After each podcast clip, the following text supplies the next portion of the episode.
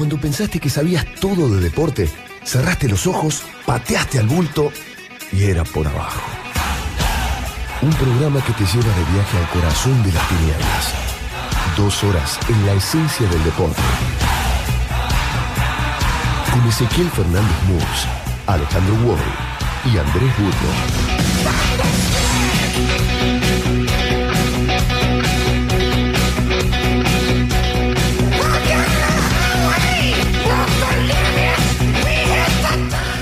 Comenzamos nuestras vacaciones antes de este partido? Se pregunta Mauricio Pochettino.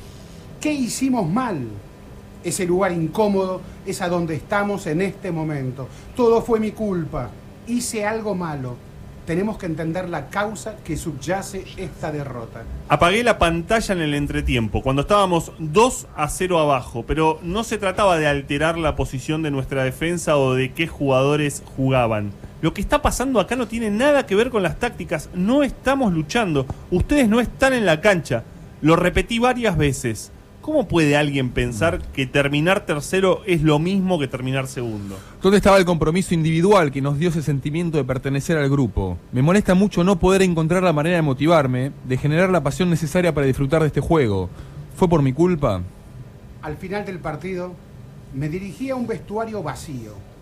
Los jugadores fueron llegando, pero rápidamente tuve que irme para cumplir con mis compromisos con la radio y la televisión. Volví 45 minutos después. Todos se habían duchado y se habían cambiado, así que no pude decir nada. ¿Qué iba a hacer? Ni siquiera lo intenté, escribe Mauricio Pochettino. Todos mostraban expresiones serias, tenían sus propias ideas en sus cabezas y habían llegado a sus conclusiones. No nos evitábamos el uno al otro, pero nadie sonreía. Nos sentimos avergonzados cuando nos cruzamos y mantuvimos la cabeza baja. Los jugadores quieren primero ganar, porque son ellos quienes están en la cancha y no hay a dónde esconderse. Pero a veces viven en su propia realidad, sin darse cuenta, quedan atrapados en una burbuja. Claro, un futbolista debe cuidar de sí mismo y levantar paredes para asegurarse de que los factores externos no tengan un impacto abrumador. Para tener un buen desempeño necesita encontrar el equilibrio entre autoestima, ego, su propia realidad y otras realidades fuera de esas paredes. La autocrítica excesiva es aplastante. La ignorancia del mundo general también. Se convierte en un asunto serio cuando hay una desconexión mental con los principios básicos del juego, cuando el objetivo del jugador no es compartido y olvida el orden necesario en este deporte. El individuo brilla más cuando está en el servicio del equipo y la estructura que lo apoya. Estaba pensando en todo eso cuando volvimos a Londres desde Newcastle. Subí al coche y me dirigí a casa. Lo primero que hice cuando llegué fue abrir una botella de vino y llenarme con comida poco saludable. Creo que dejo mi frustración en mí mismo. Comí de todo, papas fritas, snacks, pizza también, sin ensalada. El vino, concluye Mauricio Pochettino, era argentino, un Malbec. Cada vez que estoy un poco deprimido, me gusta oler el vino argentino. Me hace feliz, me lleva de vuelta a mi país, a lugares reconocibles, a cuando era niño, a la adolescencia. Fragmento de Un Mundo Nuevo, diario íntimo de Pochettino en Londres, de Guillem Balaguer.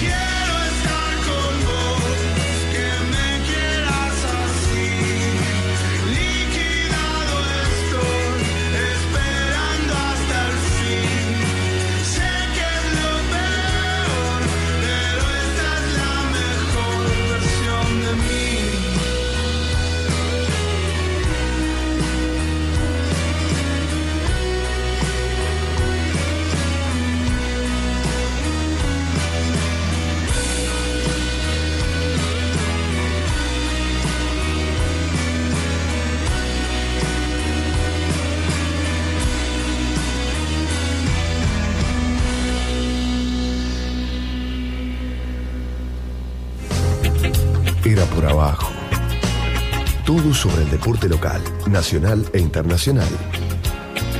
En la radio de tu ciudad.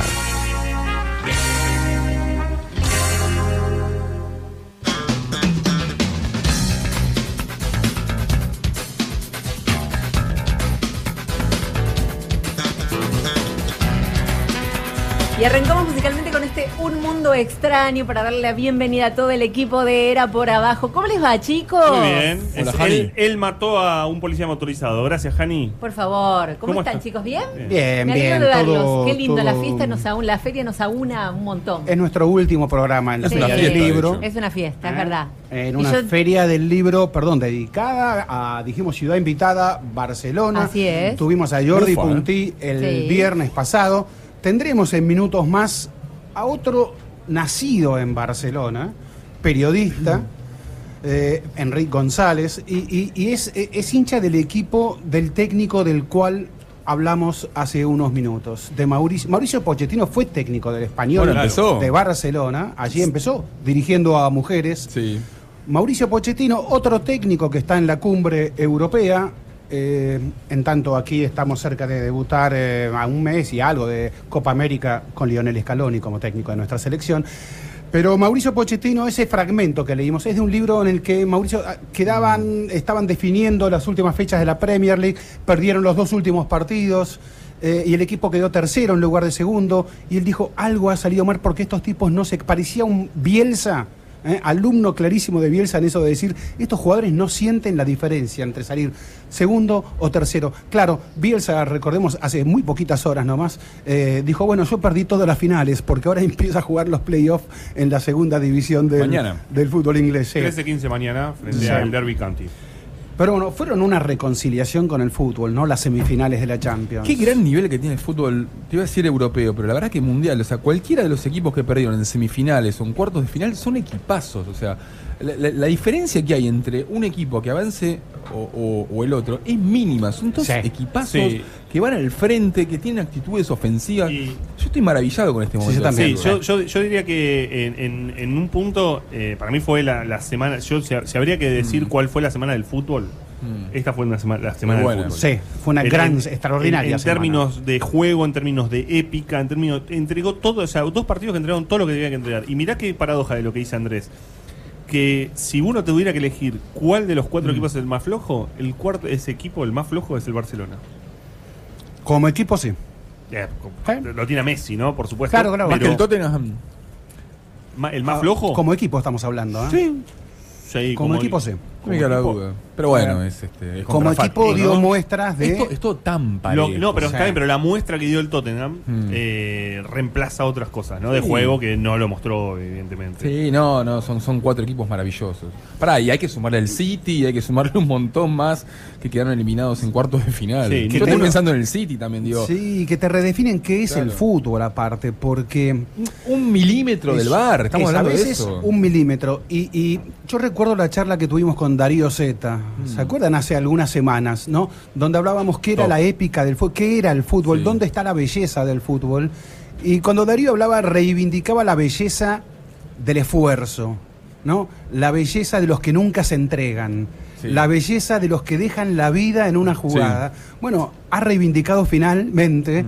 estas semifinales de la Champions, porque estas semifinales ganó más el músculo, la fuerza, la garra, la no entrega que el fútbol bello. Sí, que salvo el por fútbol el es- Liverpool. ¿Ah? ¿eh? Salvo por el Liverpool. El Liverpool. Ah, pero eh, fue músculo, garra, fue ¿Por qué por el tremendo. fútbol bello? ¿A quién te referís? Y el Ajax es una cosa más asociada. Ah, pensé que estabas hablando del Barcelona. Más este- bueno, Sí, sí. el Barcelona pretende también eso. ¿Este Barcelona? Entonces estos tipos nos demostraron que el fútbol es algo más que pura belleza. O, o la belleza del músculo. Y, y hablando de eso, o otro tipo de fuerza, digamos, porque lo que decía en este. Yo no- la verdad es que no lo leí este libro, tengo ganas de leerlo, el, diario íntimo de Pochettino en Londres. Otro de los extractos, Pochettino dice: Hay una fuerza vital, un campo de energía que hace girar al mundo. Está en mi piel, lo noto. Karina es la esposa, y yo lo llamamos energía universal. Ella me ayudó a entenderla y a profundizar en su conocimiento. Otros me ayudaron a explotar aún más esos sentimientos. No es superstición ni magia negra. Creo que hay ciencia detrás de todo eso y me ayuda a descifrar la vida cotidiana, a comprender cosas, incluso mi propio pasado. Energía, es la energía que está en el ambiente, a eso también se refiere Pochettino y claramente creer o reventar, algo de eso pasó en estos partidos. Vamos a un corte, arreglamos un pequeño desperfecto con un micrófono y tenemos al invitado en el piso. Era por abajo. Deporte, entrevistas, debates, actualidad, historia. Todo el deporte del mundo en la 1110.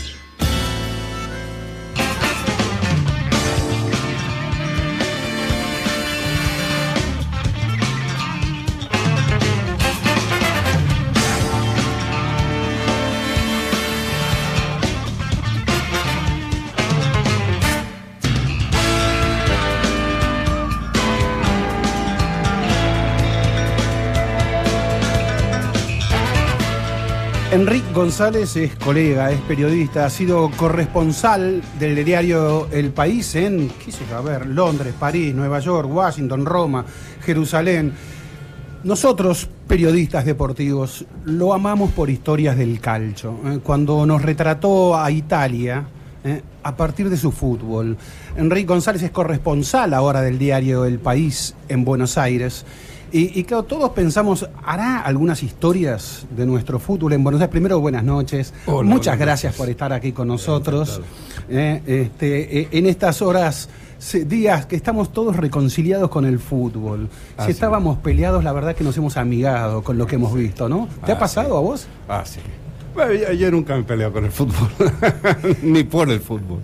No, Pero, no, ah, no, no, pero, pero, a ver, eh, creo que toda esa cosa de que la guita, el dinero, el dinero le ganaba al espectáculo del, del fútbol, del juego en sí mismo, parecía como que un lugar muy común, ya muy institucionalizado.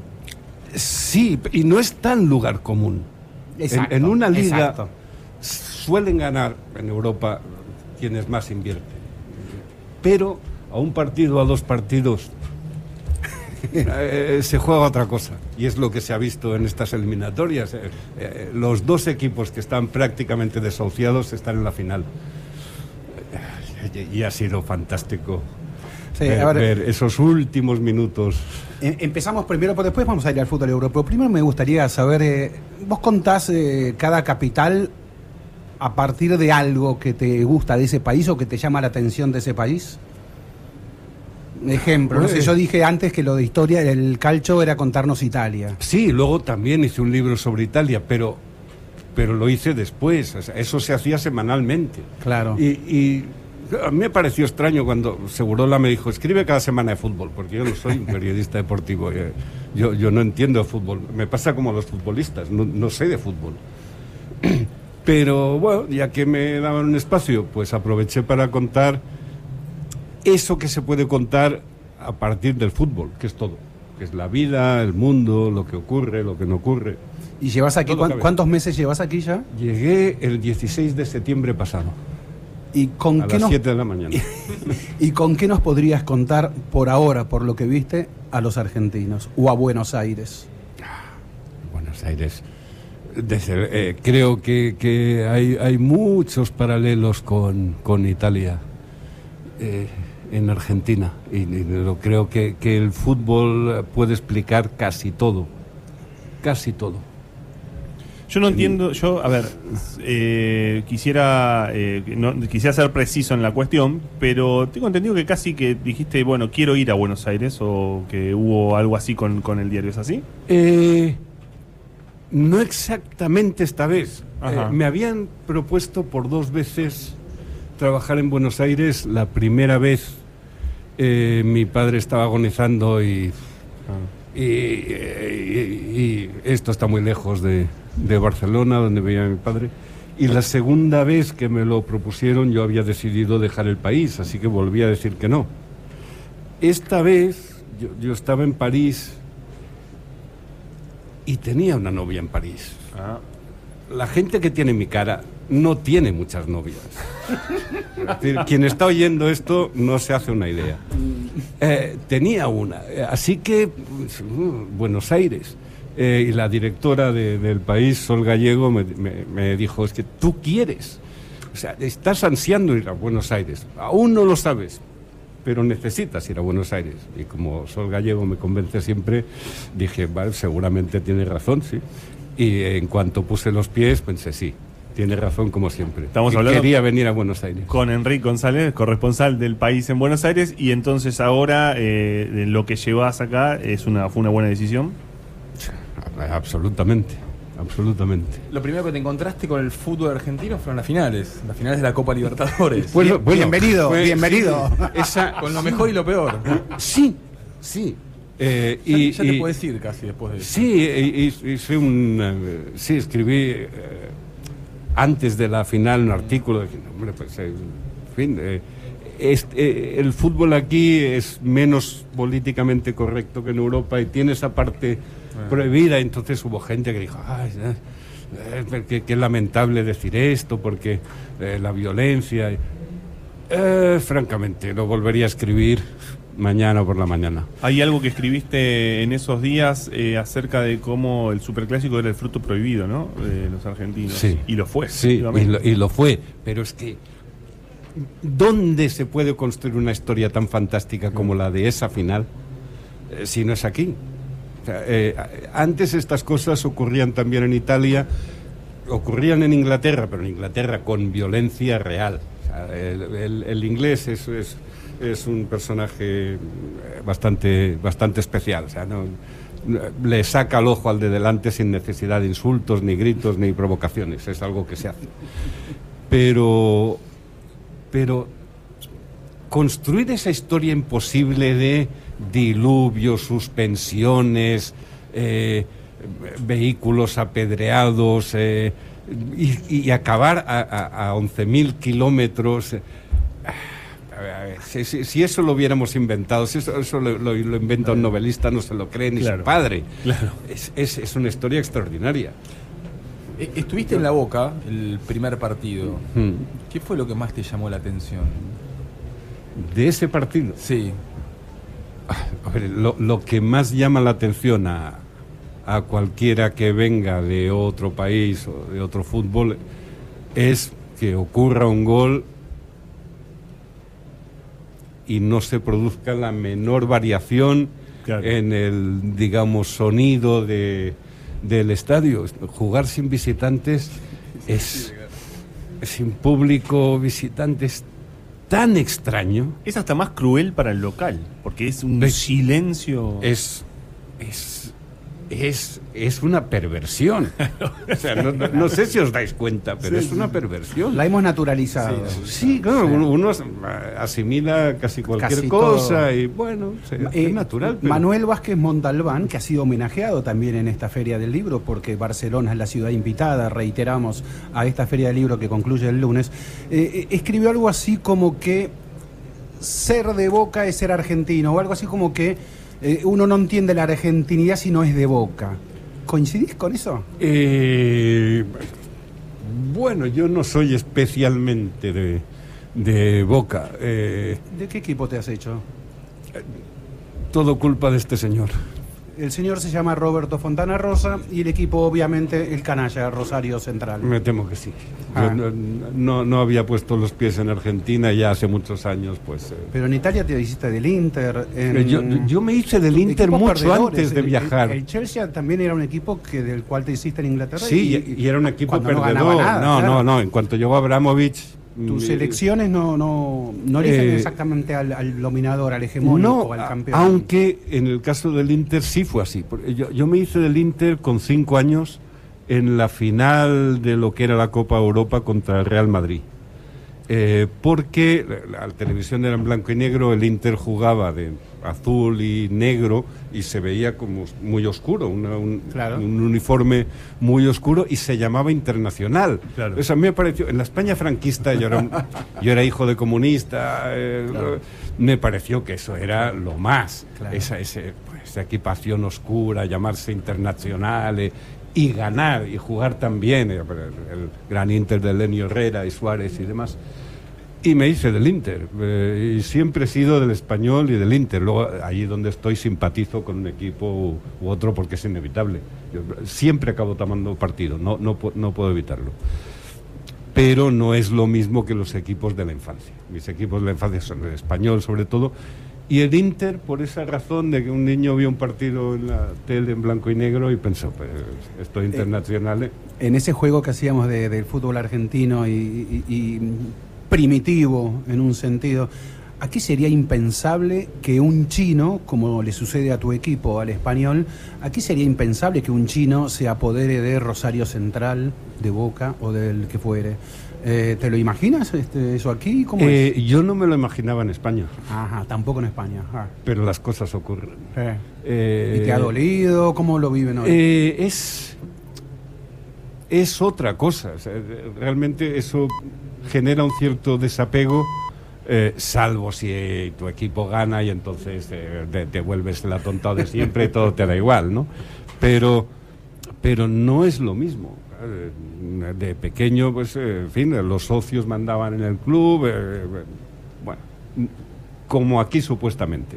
Siempre ha sido supuestamente claro, claro. eh, así. Eh, algo se pierde, pero, pero es el capitalismo, lo tomas o lo dejas. Y, y no estoy seguro de que el fútbol argentino pueda vivir indefinidamente en su actual situación. ¿Burgo? Eh, el otro día me contabas, eh, cuando fuiste a París, elegiste, no elegiste el PSG, claramente. por Y acá estás eligiendo un equipo para ir a ver este, cada fin de semana o cada 15 días, que no es ni River ni Boca, claramente. No. ¿Por dónde estás eligiendo y por dónde elegiste en tu última residencia? Eh, yo, yo en París eh, era socio y asiduo del Red Star. El Red Star, que es el equipo más antiguo de, de París, fundado por Jules Rimet. Eh, se llama Red Star porque la niñera de Jules Rimet viajaba a Inglaterra, era inglesa, en un ferry de la compañía Red Star.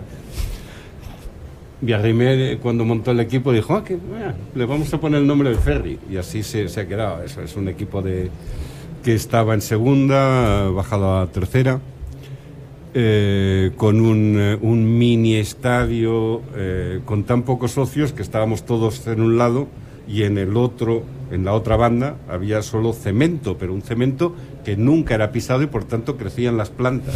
Entonces era como tener un pequeño jardín enfrente, algo bastante absurdo. O sea, eh, eh, se podía beber alcohol porque éramos tan pocos y tan desgraciados que nos permitían eso. El club fabricaba una marca de cerveza que, eh, que bebíamos durante el partido y la verdad es que me gustaba mucho. No- no- creo que para disfrutar no hace falta ver necesariamente fútbol de primer nivel.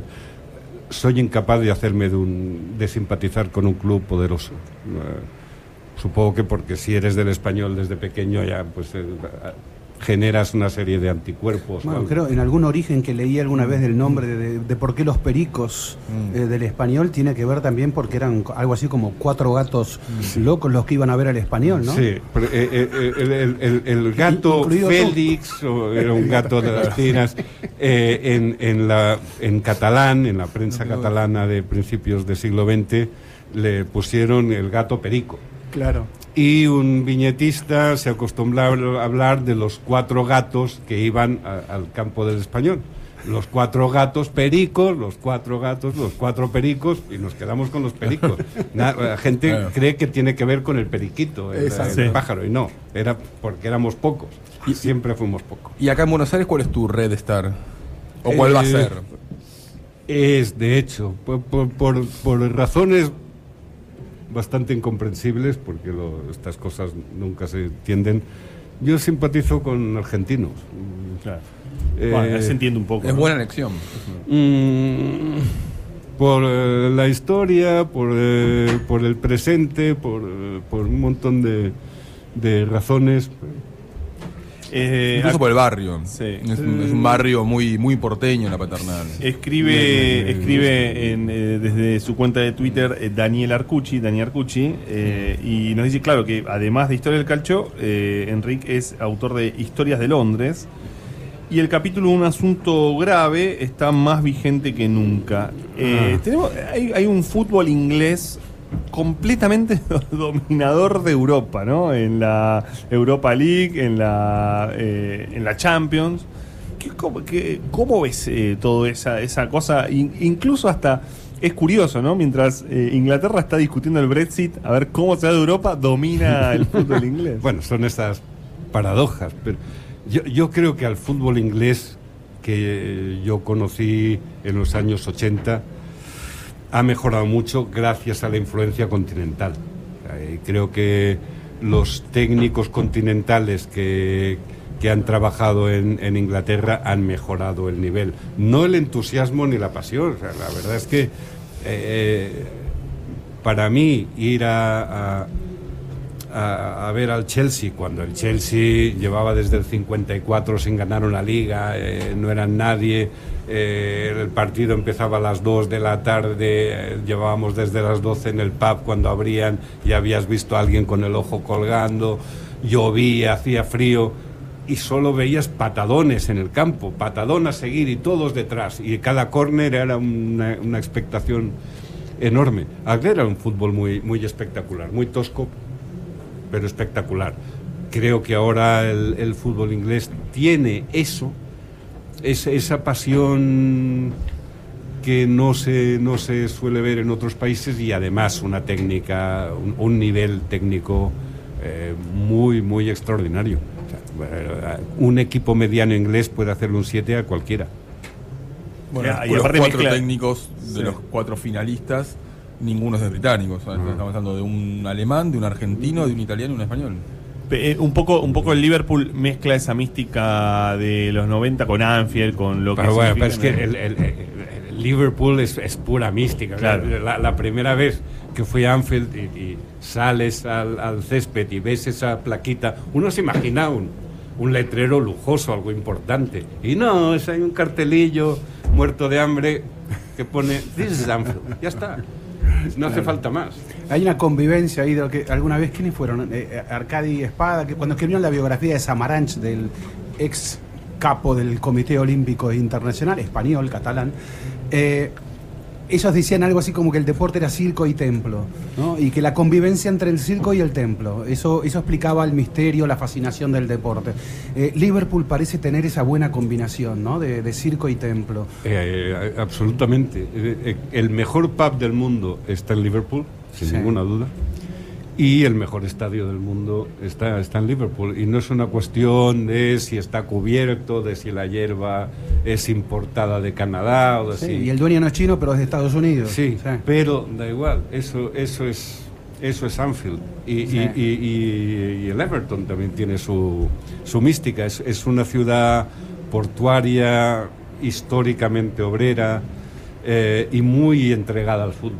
Sí, ahora vos te tocó el fútbol más hooligan cuando estuviste allí, ¿no? Eh, De la era hooligan. Eh, sí, Eh, era, esa- era- era el fútbol eh, que acababa de recibir el, el- el doble impacto de, de Sí. y de Hillsborough. Claro. Las dos tragedias. Y era un, era un fútbol que empezaba a palparse la ropa y decir, ¿qué nos está pasando? Porque Sí. realmente era, era todo muy violento. Porque aquí, eh, bueno, ya has apreciado con el Boca River que el fenómeno de nuestras barras bravas también tiene su particularidad y muchas veces se habla de una solución a la inglesa, ¿no? Este, mm, y se debate, bueno, pero aquí los clubes son de los socios, no son empresas. Eh, aquí no podemos imponer un precio de boleto muy caro eh, que ha servido también para, ha contribuido a esa solución hooligan, el eh, elitizar los estadios. Eh, entonces esa solución inglesa, pero en Argentina, ¿cómo, cómo comparas ambos fenómenos del hooligan y del barra brava No. si tienen comparación? No, no, no, no veo que, que pueda haber comparación y no veo que pueda aplicarse una solución inglesa aquí. O sea, que creo que si, si, si hay que mirar soluciones, hay que mirar hacia Italia. Eh, Italia, aun teniendo en origen un problema distinto, que fue el de la politización del fútbol en los 70, eh, tenía eh, circunstancias muy similares a las del fútbol argentino. Es decir, eh, barras que controlan más allá de lo que deberían controlar, connivencia con la dirigencia de los clubes, Sí. eh, conexiones políticas eh, y conexiones mafiosas. Básicamente es, es así. Eh, bueno, es, lo que ocurría en, Italia y en Italia costó un par de décadas eh, conseguir que pudiera haber público visitante, que los partidos no causaran la disrupción de los ferrocarriles ni, grandes matanzas. Sigue, sigue habiendo problemas. Pero eh, se, se- siguió un, un proceso que culminó con el caso Moggi y el descenso de la Juve. Creo que eso fue la culminación. Desde entonces el, el fútbol italiano ha cambiado para, en, en cuanto al juego para mal. Es, un fútbol mucho menos competitivo. Eh, pero claro, es que estaba dopado por el dinero negro, por, eh, porque en fin, ahí los empresarios eh, lavaban fortunas de procedencia muy, muy dudosa, hacían trampas clarísimas, se manipulaba el arbitraje, en fin, eh, ocurrían cosas que no eran normales. eh, desde antes de Berlusconi, que, que fue digamos, el, momento de esplendor del, del calcio contemporáneo. Pero durante bastantes años los fiscales trabajaron y al final se, se ha conseguido no tener un- un- unos estadios eh, como los alemanes, donde las familias van a comer salchichas y, y son todos felices. Y, y, en fin, me, me deja un poco frío todo eso. Eh, pero es, es un fútbol que con sus tipismos y sabiendo que si juegan la Roma y la Lazio, mejor llevar un pañuelo de cebolla porque vas a tragar gases lacrimógenos, quieras o no, eh, ha mejorado. Ha mejorado y, y la- y- y pueden volver los niños al estadio. Llegó un momento en que yo, yo iba bastante a Milán, al estadio del Inter, y cuando, cuando tiraron la motocicleta desde la tribuna en Sí. aquel partido contra, contra el Atalanta, aqu- aquello ya, pues, pero, pero ¿qué, qué, qué está pasando aquí? Han tirado una moto desde la tribuna. o sea, eh, no, aquello era imposible. Vo- Volviendo a Inglaterra y volviendo a los técnicos extranjeros de Inglaterra, uno, para vos, por motivos obvios, sos hincha del español, eh, imagino que es eh, mm, de una gratitud, hasta de un orgullo enorme, digamos, o sea, porque Pochettino es del español. Pochettino es del español. Daba- o sea, ¿te dabas cuenta que iba a ser lo que termina siendo?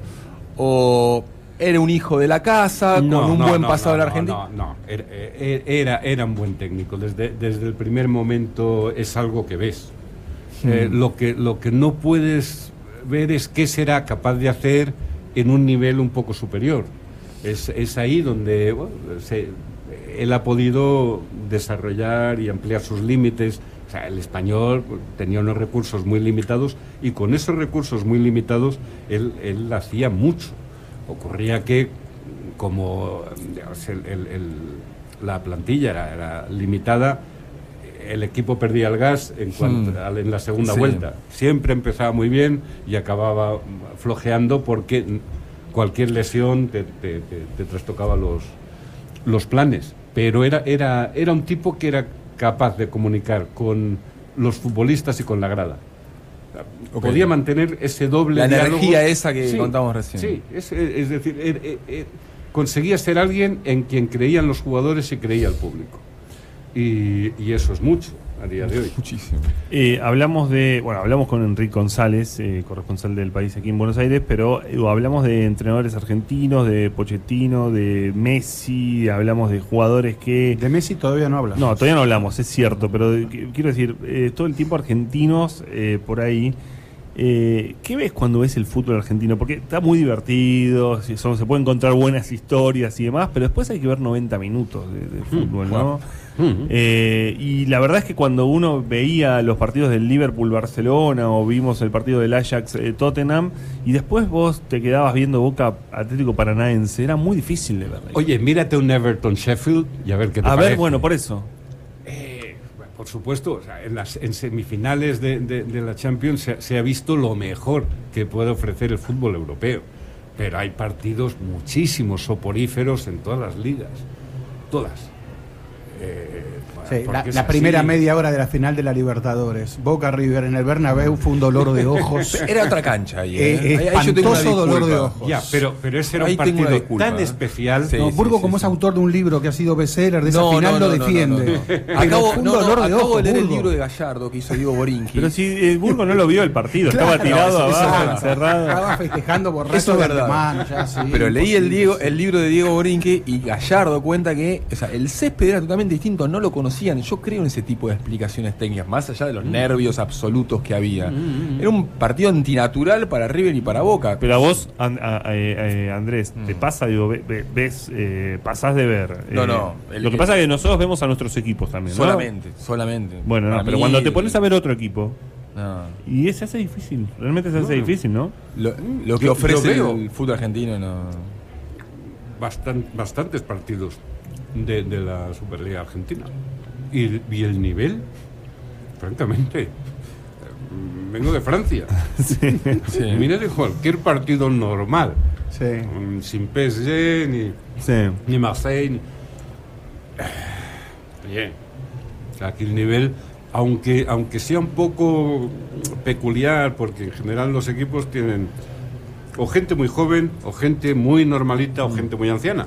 Es decir, el jugador en edad de plenitud y, y de juego excelente no está aquí. Y es un hecho. Claro. Pero los equipos juegan y a veces basta un poco de, de genio, de alegría para, para hacer de 11 tipos normales, 11 tipos capaces de jugar un fútbol atractivo. Se ven bastantes partidos atractivos aquí. Enrique González, además de mm, escribir para el diario El País en sus corresponsalías en diversas ciudades, eh, como buen periodista y buen curioso, escribe libros sobre esas ciudades. Eh, una de ellas fue eh, Nueva York. Te doy una breve introducción para ver que me confirmes algo que una vez leí. Una vez me llamó a mi casa un tal Eduardo Galeano y yo pensé que era una broma. Eh, eh, aparte con, con mis hermanos tenemos esa broma tonta de las rimas tontas, Galeano y rima con muchas cosas. Entonces no, no hice caso, pensé que era uno de mis hermanos que me estaba jugando una broma porque ¿cómo me va a llamar Galeano? Eh, creo que te llamó alguien alguna No, vez. pero espera, ¿qué, qué le dijiste a Galeano? No, la clave era no, la clave era no Hola, decir sí, la soy- palabra. Soy, Eduardo Galeano, ¿cómo está? ¿Ezequiel Fernández Murs? Ajá, decía Sí, yo. soy Galeano. La clave es no decir Galeano, porque si no te viene la rima inmediatamente. Ah, ok. Eh, Agarra esto y aquello. Entonces, esa tontera, sí, sí, sí, claro, es así, estimado. Esa tontera infantil eh, que todos tenemos eh, y primitiva, eh, creo que te. Creo que escribiste historias de Nueva York también. Y creo que te llamó alguna vez un personaje importante, Ah, sí. curioso por esas historias de Nueva York. ¿Quién era ese personaje? Sí, sí, sí, pero, pero es que pas- pasaba medianoche, yo había tomado unos cuantos martinis y realmente no esperaba que nadie me llamara y menos que me era un tipo así con vocecita diciendo, hola, soy Pep Guardiola. Yo pensé, bueno, a ver, ¿quién está tomándome el pelo a estas horas? Eh, si no recuerdo mal, colgué. Eh, y volvió a sonar el teléfono y pensé, bueno, ahora ya sabremos quién. Y el tipo insistió con esa vocecilla, ¿no? Hola, Pep Guardiola, el Ramón Besa m'ha el número. Y pensé, pues igual sí, igual sí es, porque lo parece. Entonces dije, hola, ¿qué tal? Y sí, el hombre, pues muy amable, me contó que, que se iba a vivir a Nueva York, que, que había leído el libro, que le había gustado y que si podíamos cenar y charlar sobre la ciudad. Y bueno, pues sí, ce- cenamos y charlamos. Guardiola es un hombre muy amable, eh, no tan culto como, como alguna gente quiere creer, porque, porque no, eh, en fin, a, a duras penas terminó la enseñanza primaria, es hijo de albañil. Valda- Valdano solía reírse de que le dijeran el filósofo. Solo en el mundo del fútbol me pueden llamar el filósofo. Pues un poco le pasa eso a, a Guardiola, que, que, en fin, tiene menos conocimientos que, que Jorge. Pero, pero, bueno, lo pasé muy bien y eh, otras veces hemos, hemos hablado y es, es, es un hombre muy interesante. Aquel equipo que dirigió en Barcelona es la utopía. Hay, hay es otra, la utopía? hay otra historia de ver, llamada telefónica A ver, rarísima. A ver, dale. Eh, eh, yo escribí en una de esas cositas de, de- del, del calcio, de esas historias, eh, en medio de, la- de un artículo había una frase completamente obvia que decía, desde el centro del campo todo se ve muy lejos. Pues un, un día me llamó Santi Segurola, me dijo, oye, te- tengo aquí al lado un tipo que te quiere decir una cosa. Me lo pase, no sé quién será ese tipo. Y me dijo, hola, soy Marcelo Bielsa y te quiero decir que esa frase que dices de que el centro del campo todo está muy lejos, es verdad, es verdad, es verdad. No me dio tiempo de decirle nada, le devolvió el teléfono a Segurola y ahí se quedó. Sí, Estamos, de- debemos estar hablando del, del Bielsa, eh, director técnico del Atlético Bilbao, tal vez, ¿no? Por Sí. vinculándolo con Sí. Santi Qué Segurola, fácil de ¿no? imaginarlo es, por favor. Alguna vez me contaron ¿Qué le al entierro del padre de, de Santiago, este, Bielsa cayó con los Adidas. ¿no?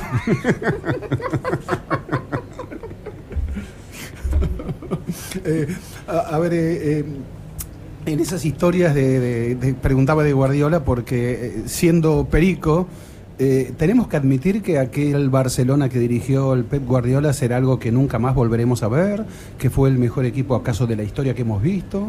¿Qué? Yo esto del mejor de la historia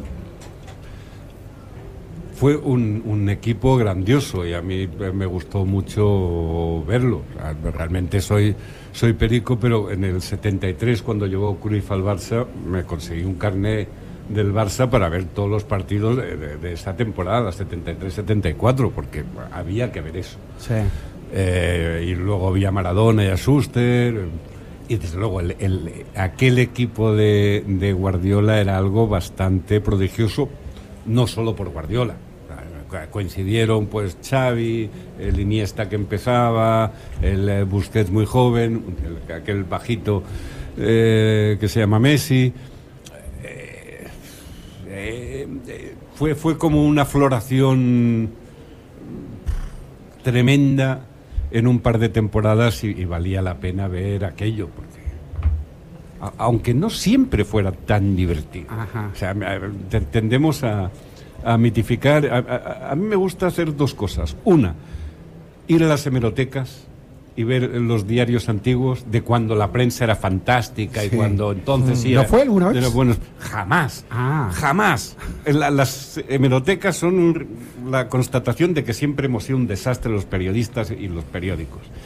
Y con los equipos pasa, lo- el fútbol pasa lo mismo. Si, si consigues eh, vídeos de, partidos, digamos, vintage de, de época, te das cuenta de que, en fin, superhéroes no eran y que había momentos aburridos. El, el, el Barça de Guardiola podía pasarse 10 minutos en el centro del campo sobando el balón. Pero es verdad, ganaba y ganaba de una forma brillante. Era un, un equipo que, llegado a un punto, no te imaginabas que pudiera perder. Llegaba a la final y sabías que le iba a ganar. La pregunta tenía una segunda pregunta, que es la del Barcelona actual. Eh, este Barcelona de Messi. Dicen, no, he leído crónicas en estas horas en España donde Messi era. eh, la crónica era, a ver, eh, antes de la derrota, de la eliminación en la semifinal de la Champions, la crónica era: hay que hacer lo que Messi diga. Messi es el patrón de todo y Messi es el que ordena y está bien para que el Barça, Messi, el Barça le tiene que dar todo a Messi. Barça pierde y el tema es que Messi es dictador. El problema es que Messi es dictador. ¿El periodismo se parece en todos lados? Eh, mm, me temo que sí. Me temo que sí. Lo siento, pero no hay esperanza. Sí. Es así en todas partes. Y, y realmente es que es, es un problemón tener a un tipo como Messi en la plantilla. Es una gran ventaja y un gran A ver. problema. Eh, porque siempre tienes la duda, creo que es la duda que Valverde, el técnico del Barça, ha tenido desde el principio. ¿Haces el equipo para Messi o haces un equipo y colocas a Messi? O sea, Messi rara vez se queja de nada. Es verdad que con los silencios, eso lo contaba Guardiola, explica mucho. Y a veces da una patada a una papelera y entonces ya ves que está muy, muy, muy enfadado, aunque no diga nada. Pero si articulas un equipo en torno a él, eh, acabas creando como un, monstruo sin alma. Bueno, eso no es un equipo, es una serie de apéndices de, Messi. Messi siempre ha jugado con mayores. Ah, gente como Xavi tenía autoridad moral sobre Messi, igual que Ronaldinho la tuvo en su momento. Ahora él es el, es el mayor. Y probablemente el equipo no está a su altura. Vamos a decir algo que, es, evidente. El centro del campo del, del Barça eh, no aguanta dos bofetadas. Es un desastre. ¿Por qué se ha llegado aquí? Pues por mala gestión de la directiva, por, porque eh, Ernesto no es un hombre de crear conflictos, es un hombre de empresa, pero el caso es que es un equipo muy deficiente, eh, que tuvo bastante suerte en la- el primer partido contra el Liverpool y que en el segundo quedó desnudo. O sea, todos los defectos que se han ido señalando durante esta temporada y la anterior quedaron expuestos. ¿Sabes que eh, Enrique le, le- hace una semana estuvo Jordi Puntí aquí eh, en, en Era por Abajo hablando del Barcelona? Un buen amigo. Sí, y, le- y Que yo sea le- culé. Sí, claro, y le preguntaba acerca de si uno podía entender eh, al Barcelona o a ese Barcelona de Guardiola y demás con la ciudad, ¿no? Con la, con la barcelonidad. Yo no sé si vos conociste Rosario, ya que sos hincha de Rosario Central. ¿no? ¿De Conoce- Rosario? Sí, Sí. conocés Rosario. Pues, ¿Se puede entender a Messi, digamos? O se puede, digo, por recién nombraste a, a Bielsa, ¿no? Y uno va a Rosario y, y está Fontana Rossi, está Bielsa y sale Messi y sale Pochettino, que en realidad es de. eh, de. De Murphy. De Murphy. De Murphy, sí. ¿no? Y, este, y, y en Santa en Entre Ríos está Crespo, que está Heinze, ¿no? Que está en, en tu otro equipo aquí en Buenos Aires, Argentino Juniors. ¿Se puede tratar de entender algo de ese Rosario o a tratar de entender algo de Messi de ese Rosario? De Messi no lo sé, porque, porque Messi se va tan niño Claro. que debe ser en todo caso una carga genética, la, la suya. No, no tiene tiempo de, de, de impregnarse de lo que pueda haber en el, en el ambiente. Pero, pero sí creo que, eh, que las ciudades eh, no, no conforman los equipos, pero sí conforman al público que quiere ver algo determinado en el equipo al que siguen. Me explico. Eh, al, al público del, del Barça siempre le ha gustado un, un fútbol eh, no preciosista, pero sí eh, elegante, es decir, disti- distinto del del Madrid, que es ganar o ganar como sea. Eh, ¿Por qué? Pues yo creo que eso no sería así sin el modernismo, Claro. eh, sin eh, un tipo de estética urbana que te hace preferir ciertas cosas sobre otras. Eh, Madrid es una ciudad mucho más enérgica, mu- mu- más brutal, más grande, eh, con otras ambiciones. Y en ese sentido sí creo que las ciudades conforman un cierto gusto por un cierto fútbol que acaba reflejándose en los equipos porque el público pide eso. Y sí, creo que los rosarinos aprecian un, un fútbol que a veces es cósmica- cósmicamente lento, pero eh, muy inteligente. Eh, tu libro Historias del Cacho, que no sé si se consigue acá en Argentina. Este, este lo compré en España cuando, cuando vivía allá. Eh, ahí hubo gente que ya en, Que está preguntando en las si redes se sociales consigue pregunta acá. si se consigue. Terminás una de tus crónicas, Los Vencidos, eh, con este párrafo de dos líneas. Que me perdonen, creo que son más hermosas las victorias de los vencidos. Eso lo repetís, ¿no? Ah, por, por- por supuesto, por supuesto. Eh, ay, se, se me ocurría una comparación muy burda que vamos a- dígala, dígala. No, no. Se puede, Pero- estamos en una radio. Sí. Eh, ya, y no nos oye nadie. Eh, no, No, nos oye no. nadie. eh, de A todos modos, si, si, querés, eh, si es breve ahora, eh, y si tenés unos minutos, tenemos las noticias de las 9. Y si puedes esperar solo unos minuti- un minuto nada más y, y, y la seguimos. Pero- ¿Sí? pero- Sí.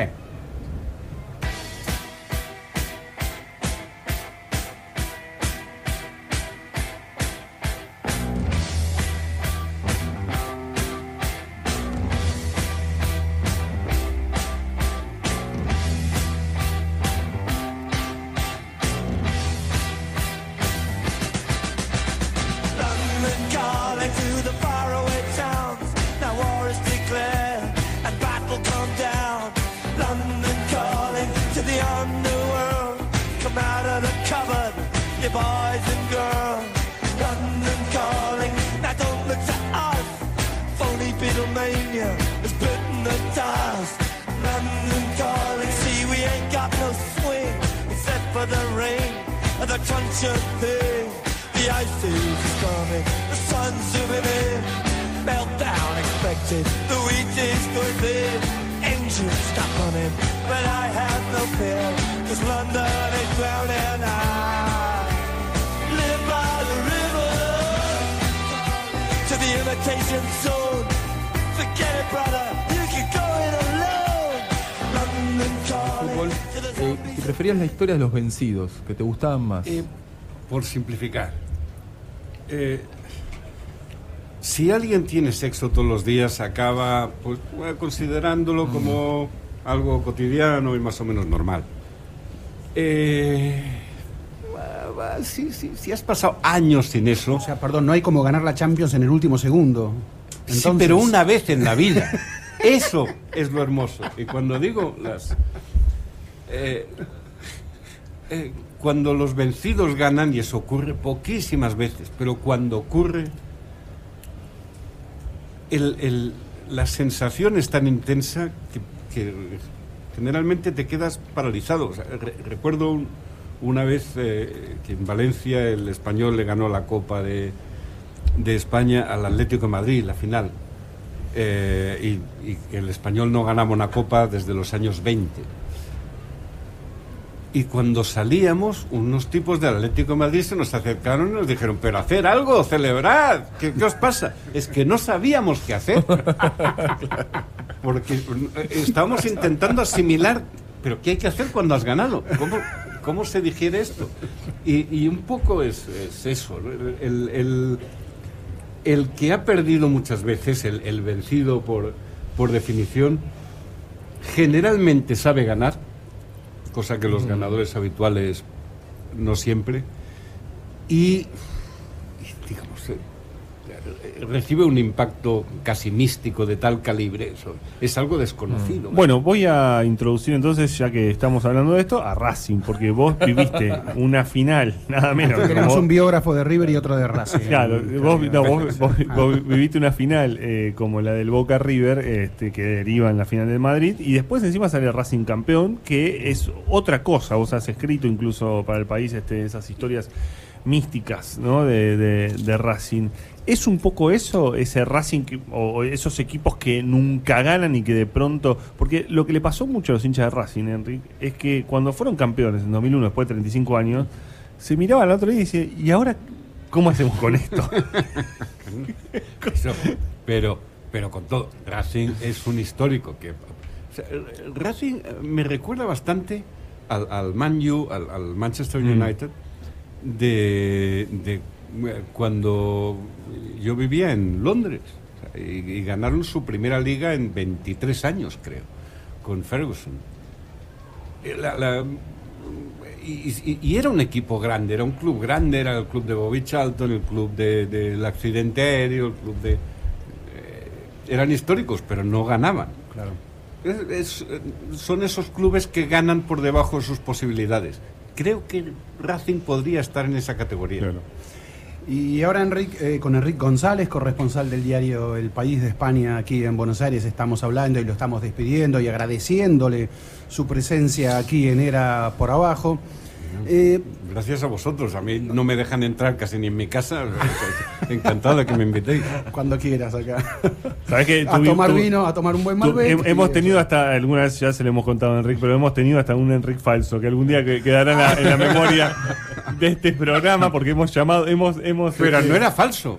Bueno, no sabemos si Sí, era, era- Enrique. Era Exacto, auténtico. exacto, Era era auténtico en otro género. Y, y nos cortó antes del papelón como vos cortaste, como, te, como vos le cortaste a Pep Guardiola. ¿Eh? Nos cortó del mismo modo. Ahora sí, la última pregunta. Eh, es, eh, estuviste en la Italia de Berlusconi. ¿no? Eh, Berlusconi llega a la política y a ganar votos a partir del fútbol. Era un empresario, pero no popular, no conocido, y el Milan le dio la popularidad que precisaba para los votos. Aquí en Argentina hemos tenido un fenómeno parecido, un empresario que, eh, trampolín del fútbol mediante, eh, llegó a primero gobernador de la ciudad y luego a eh, presidente del país, que ahora tiene una un proceso elec- electoral ya en poco tiempo. ¿Qué es el fútbol hoy? Vos ves esta. Primero, si me gustaría si, si hay una comparación entre ese fenómeno Berlusconi-Milan, Macri-Boca. Mm, si hay alguna comparación posible. Hombre, hay, hay, hay comparación, claro que hay comparación, aunque, en fin, ahí en cuanto a superlativos, Berlusconi gana siempre. Había que estar allí. En, en- el Milan era un equipo que no ganaba, Sí. eh, llevaba bastante tiempo sequía. Es que Berlusconi apareció en helicóptero sobre el estadio y sonaba la cabalgata de las Valquirias. O sea, no es que fuera un presidente normal de club, era el acabose, el fin del mundo. Pero por supuesto que el, el fútbol cada día más. Berlusconi jugaba con dos barajas: fútbol, televisión. Sí. Él tenía casi el monopolio de la televisión privada y el club el club dominante en aquel en aquel momento. Es que quizá no somos conscientes de que los futbolistas son lo que eran los actores de Hollywood eh, hace 50 años. O sea, es, es, la industria del entretenimiento contemporáneo. Eh, tiene un poder eh, y, un- y una llegada a todas partes del mundo, hasta el último rincón. Yo he visto a gente pegándose en Beirut, eh, uno con la camiseta del Madrid y otro con la camiseta del Barça. Nunca habían estado ni en Barcelona ni en Madrid. Es igual, se pegaban. Claro. Eh, es, es- es un fenómeno eh, planetario, y, igual que la imagen de la tele. Es decir, que sí, la cultura contemporánea está en parte dominada por el fútbol. Te Y quería, es un trampolín político formidable. ¿Y, y- y alguna posibilidad de comparación se ve así o no? Mm, ¿Comparación? En, en términos de rédito político, eh, Berlusconi y, y Macri. Eh, bueno, pero es que Macri ya es, ya está. Sí. Ya no, no necesita, o sea, pasó por Boca, fue gobernador, es presidente. Eh, y Berlusconi pues, también ha, ha pasado su, su momento, pero, pero es- está claro que ese trampolín funciona. Te hace, te hace popular. Si la pelotita entra, te hace popular. Sí, e incluso si no, e incluso si no, cu- cuando entra mucho mejor. Claro. Pero te conviertes en un hombre conocido, te- salvo que hagas un desastre, entonces estás perdido. Eh, el fútbol llega a todos los hogares, está en todas partes, y eso te convierte en alguien. Ah, Te hago la última. Eh, ¿Qué tipo de relación tuviste con el deporte en Nueva York y en Jerusalén, que no son lugares donde el fútbol es lo que es en Italia, es en, en Londres, en Francia, en Argentina? Eh, en, en- en Nueva York no había relación con, con el fútbol. O sea, simplemente. No, no vas ¿Algún otro deporte? El- sí, el- eh, empecé a, a- a comprenderle un poco la gracia al fútbol americano. Mira. Eh, porque al béisbol no conseguí. No conseguí. Eh, entonces, bueno, prefería esa, esa, esa interrupción continua al fútbol americano al, al béisbol que no. Eh, y en, en, eh, en Israel eh, sí iba con, con frecuencia al, al fútbol. No es de gran nivel, pero el ambiente en las gradas, mm, no os lo imagináis. Hemos hablado de Italia, Argentina. cuando jugaba cualquier Maccabi con un equipo, digamos, ultra sionista. no, Bueno, el Beitar tiene una fama. verdad. Por ejemplo, o sea, si ves negro y amarillo y dices, ay, ay, ay. Enrique González, corresponsal del diario El País en Buenos Aires, como lo ha sido en otras numerosas capitales, es autor de historias de Londres, historias de Nueva York, historias de Roma. Qué titulador lamentable. Ah, sí, historias del calcio, por eso te hemos invitado, nada más que porque amamos historias del calcio. Vosotros sabréis. Muchísimas gracias por estar aquí en Era por Abajo. A vosotros. Gracias.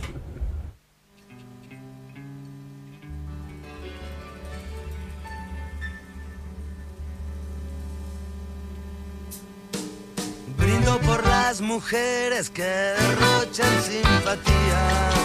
Brindo por los que vuelven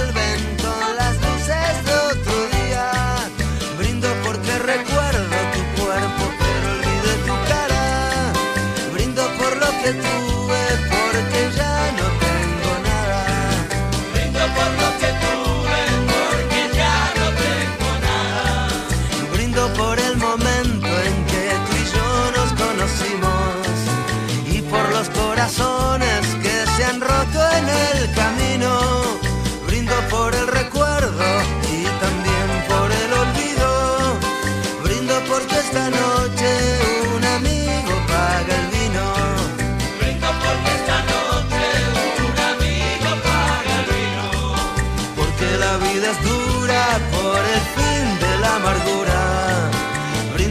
Porque me olvido los motivos porque brindo.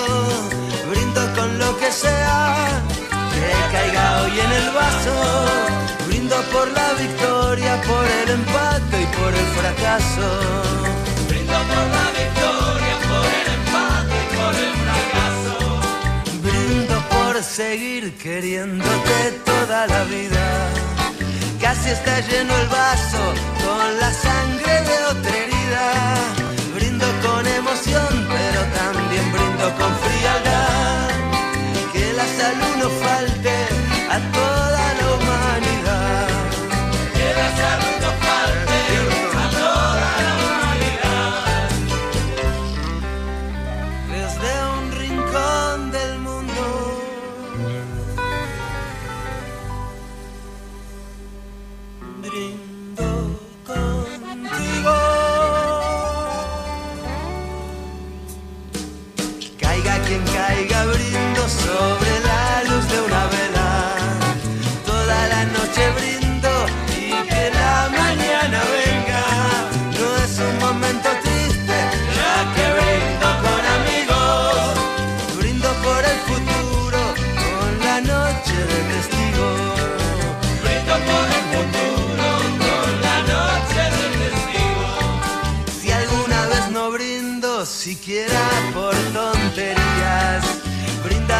Silencio por la fortuna perdida.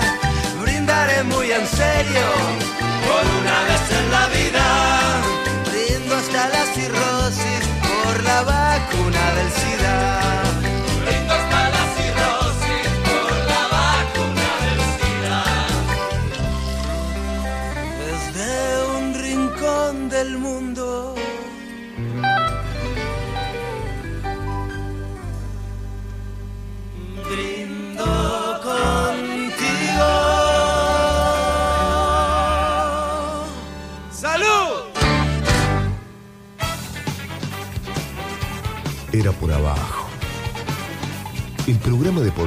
viernes en la 1110. por estas situaciones. Las he vivido en los Juegos Olímpicos, eh, en la Copa América, eh, eh, en torneos sudamericanos, en la Copa Libertadores. mm, a lo mejor hay algunos más, no tendría que estar. Ah, con Athletic de Bilbao. Muchas, muchas veces. Ahora, lo que sí le puedo decir que la, las finales las he perdido casi todas.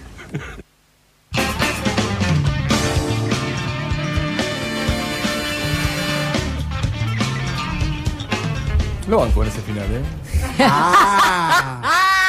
En ese final lo banco. No, explica, explica por qué nos reímos. Explica por qué nos nos reímos porque Burgo, cuando escuchaba que abríamos con Bielsa este bloque, Burgo dice, basta de Bielsa. Estoy cansado Bien, bien, bien. de Bielsa. dijo, Abrí vos. Burgo. No, no, estoy cansado de que Bielsa sea el eje, de- el eje del bien y que todo lo que haga Bielsa esté Amamos bien. a Bielsa, sabelo. Bueno, está bien, Bielsa hace cosas bien y mal. Me encanta que los que dicen, de que, cosas dicen que Bielsa mal. hay que hacer las cosas bien, lo que creen es que en realidad Bielsa hace todas las cosas mal. ¿Me diste No, en este caso hizo bien. No, no, va, va, ¿Quién soy yo para decir eso? Pero en este No, caso a mí, que- es a mí confieso que lo que me mató fue la, la, la risa franca con la que dijo, bueno, si me preguntan, perdí todas, dice.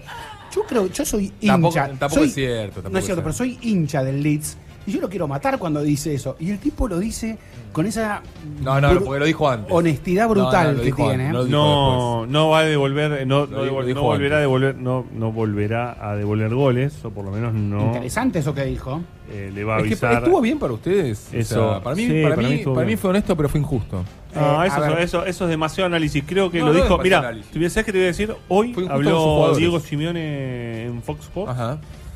eh, y me, me pareció interesante lo que él dijo. porque ¿Qué dijo? eh, No lo escuché. No, no, planteó que efectivamente. lloviendo? No, pero, ¿lo viste? No, pero me, me pareció interesante lo que dijo Diego Simeone. Lo voy a repetir, Bien. aunque parezca raro. Sí. Pero no, lo que planteó es que efectivamente la- la- el, quien imparte justicia son- es el árbitro, ¿no? A eso no me es uno refiero. mismo, eso ni hablar, pero fue algo, dice, fue una cosa instintiva.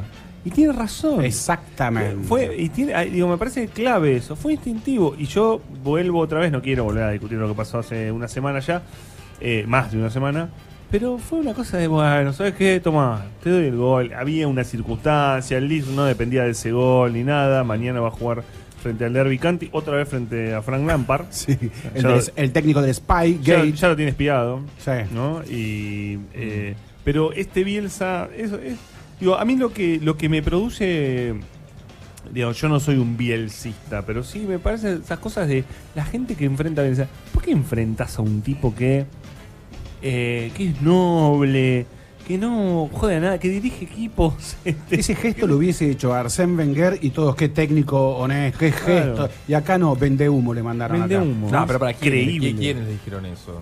Varios, muchísimos. quiénes, digamos. No, no te sé decir el nombre, no, pero no, muchos, no, no, muchos. no voy a dar tu nombre. No, yo no dije eso. No, no, no, no. no. Comenzaba con Mentira. Andrés No, no. y terminaba no, con es Burgo. cierto, no, no dije no, eso, no, yo no, no dije no dijo, no, no. Yo no, me no. planteo- Lo, lo estoy cargando Andrés. lo estoy Yo me cargando. planteo, sí, o sea, que fue honesto, es absoluta. Y, y la verdad que casi no tenía otra opción para, para hacer lo que hizo. Exactamente. Dicho eso, yo no sé si fue justo con sus jugadores, digamos, porque el árbitro es el árbitro, no es el que está fuera de la cancha.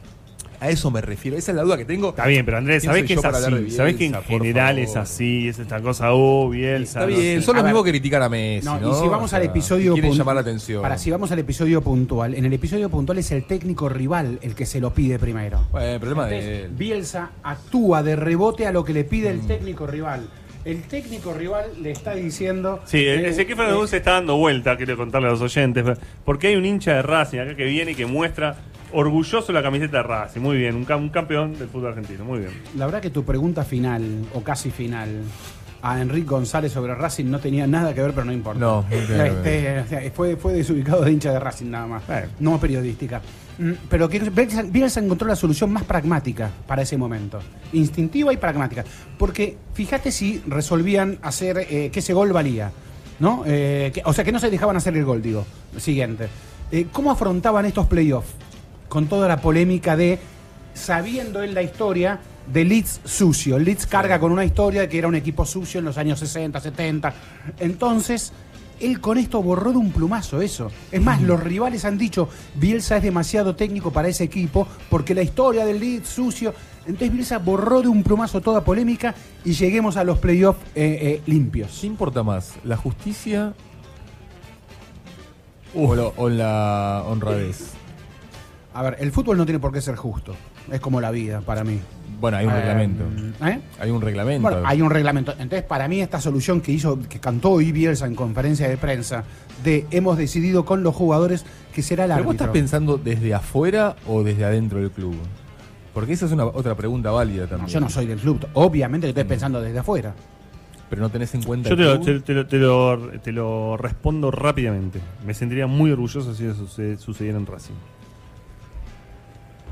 Yo no soy el hincha. ¿Está quemando algo ahí? Burgo ha No, llegado a justificar Yo a no- los barra bravas que no- ingresaron al esta- a la se está cancha. quemando algo ahí. Burgo el- justificó Burgo- los barra bravas no, que no. entraron a la cancha a apretar a los jugadores porque descendían. eso. Burgo dejó en un En tu libro. libro Ser de River justificaste, comprendiste Sí, lo a entendí. esos obvio, hinchas. No, no, no solo, ¿Cómo compre- enten- cómo no solo eso? compre- no, perdón, no solo El- comprendió el, eso. El fútbol es, de la, es la vida, Pero, no, es este, sí, está bien. No voy a pero- la cancha pero- para hacer un Bueno, está bien. Yo, en la vida, en la vida también me, en la vida también me llena de orgullo pequeños momentos y pequeñas cuestiones. Pero eh, no, Burgos además pidió arreglar, arreglar el descenso. Perdón, Qué claro. Pero, Si o hay sea, que bueno, garpar, garpamos. Pero dijo- digo, más allá de, más allá de, de- de este Después le paso el asunto. teléfono del contador que me pidieron para tratar de no pagarte.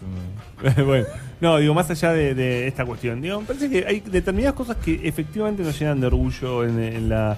Digo, porque si no, queda todo en- embarrado en la, en, la cosa del hincha eh, termo y el hincha que no puede pensar en otra cuestión. Hay un orgullo que va por ahí. Hay efectivamente un orgullo que va por una identidad y una reacción de un equipo este, ante una determinada cuestión. Y creo que acá eh, hay una. Alguien se preguntaba, bueno, ¿cómo van a reaccionar los hinchas? Bueno, yo no, no, veo, no he visto que ningún, porque si no, sabes cómo hubieran titulado, no hubo ningún título de los hinchas le re- del lead le reclaman a Bielsa haber revuelto el, gol. Nadie reclamó nada. No, a mí lo que me gustó más. El capitán. El capitán. Eh, el capitán fue tuvo el- una, re- una reacción instintiva del capitán. Exacto. Una reacción instintiva del capitán. Exacto. Y lo que, me gustó, lo que me gustó más es que Bielsa le redis- obligó a los ingleses a rediscutir qué es el fair play. O sea, los inventores del fair play, Bielsa, o sea, primero fue el Spy Gate, ¿no? O sea, el país de James Bond y, y Bielsa les dice, ¿ustedes se van a indignar que yo estoy espiando a los rivales? A ver, explíquenmelo los reglamentos dónde está eso prohibido. Obligó a que reglamentaran sobre qué es ético o no antes de un partido. Ahora los está obligando. Igual tuvo que pagar. ¿eh? Tuvo que pagar y dice lo pagué de mi bolsillo. Sí. Ni siquiera Y ahora los obliga a decir qué es el fair play, señores. Para algo están los reglamentos. El fair play, el sportsmanship, esas cosas que tienen los ingleses de cosas no escritas, pero supuestamente tácitas, que son reglas escritas por el poder, desde el poder, desde las clases ilustradas, que supuestamente vamos a decirle a las clases más eh, bajas cómo hay que comportarse en la vida. ¿eh? Claro, como vos tenés la billetera fácil, me vas a indicar a mí cómo debo yo comportarme en la vida. Esto es lo que se discutió mucho en Inglaterra y Bielsa los obliga entonces a decir, señores, fair play no, la regla. Hay regla, escríbanmelo. Entonces ahora les dice Bielsa que el árbitro decida. Y me pareció extraordinario que él los obliga a los ingleses a discutir eso. En horas, además, en donde. eh, eh, en horas, Andrés y Ezequiel, en donde además. eh, se, de, a partir del hecho Bielsa, y esto sí me pareció muy. Esa cosa de, de mirar, eh, eh, de poner a Bielsa, ¿no? Se llegó a vincular, bueno, en una columna de, un- de, Clarín se llegó a vincular a Bielsa con la mano de Dios de Maradona y, ¿no? y con, y con, con cosas absurdas, en donde, qué sé yo, el fútbol, creo que el fútbol es ese también es esa reacción en el segundo. Julio Velasco, un entrenador que se a- a- ayer nada más eh, se Sí. anunció que dejaba, se retiraba, dejaba de ser entrenador. Hoy está en el, en el Módena, ¿no? en Italia. Dice una cosa en donde que, que repetía mucho, que es que nos preparamos todo el tiempo en el deporte, le hablaba del vóley, pero también podía hablar del fútbol, para resolver y para tener soluciones en segundos, en Sí. milésimas de segundos. ¿no? Entonces, tenemos que preparar, somos una máquina, una- somos robots eh, o somos una computadora que tenemos que tomar decisiones en un segundo. Bueno, estas son decisiones en un segundo, meter la mano, eh, Sí. eh, devolverle el gol al rival, son decisiones a veces... De un no- segundo, sí. No son decisiones reflexivas. Nosotros estamos 15 días analizando a ver la decisión de Bielsa. Nosotros, la verdad, no sabemos si Bielsa se arrepintió. Bueno, O- o si dijo que no Bielsa lo va a dudó. hacer otra vez. Bueno, ya dijo que no lo va a hacer otra vez. Sí, hay algo extraordinario porque, claro, nuestra monumento a la picardía, que en este caso podríamos decir trampa, porque la verdad que la mano de Dios es trampa, Eh, Sí. pero a su vez eh, es el instinto Y la picardía, digo, en el. Hay algo artístico en esa mano de Dios que es que no la pudieron ver. Eh, eh, digo, éramos 70.000 personas en el estadio, millones ante la televisión. ¿Vos la viste, Murcia? Y yo la vi, sí, yo la vi pero porque estaba en línea muy vertical. ¿Fue mano para vos en ese Sí, momento? Sí, sí, sí, Sí, en ese- bueno, en ese mismo momento. Periodistas que estaban en el palco de prensa la vieron, Víctor Hugo la ve. En ese mismo momento estaba en línea vertical y la vi la mano. Eh, la vi, digo, esto fue mano, digo yo. Eso me- pero notaba que alrededor no, no, no, eso no había sucedido. Es más, tiene que haber en México primero una foto antes que la imagen televisiva. Es la foto la que permite ver la mano. Y la foto no es inmediata. Estamos hablando del año 86. La foto no fue, no fue instantánea. Entonces hubo que esperar una foto varias, pero muchas horas después para darnos cuenta que efectivamente había sido mano. Fijémonos, eh, cuando es picardía pura, no hay trampa reglamentaria. ¿Cómo se define? ¿Cómo Liverpool lo deja a Barcelona afuera de la Champions? Es extraordinario. Esa jugada del córner en la, en la que Trent Alexander Arnold ¿eh? hace que él se retira de, del córner porque lo viene a tirar un zurdo, Shakiri, pero lo ve que está solo a eh, Origi. ¿eh? Y decide, había nueve jugadores de Barcelona en el área contra dos solos de Liverpool y los nueve de Barcelona papando moscas. Pero te pregunto, eh, y si querés lo charlamos después de esta... Ajá. Para la última media hora y, y seguimos con ella por abajo es... Luisa, lo- ¿vos decís que amagó con que se iba y volvió? ¿O se iba efectivamente y lo vio? Fue instinto. Después lo charlamos. lo Es charlamos distinto, después. ¿no? Dale.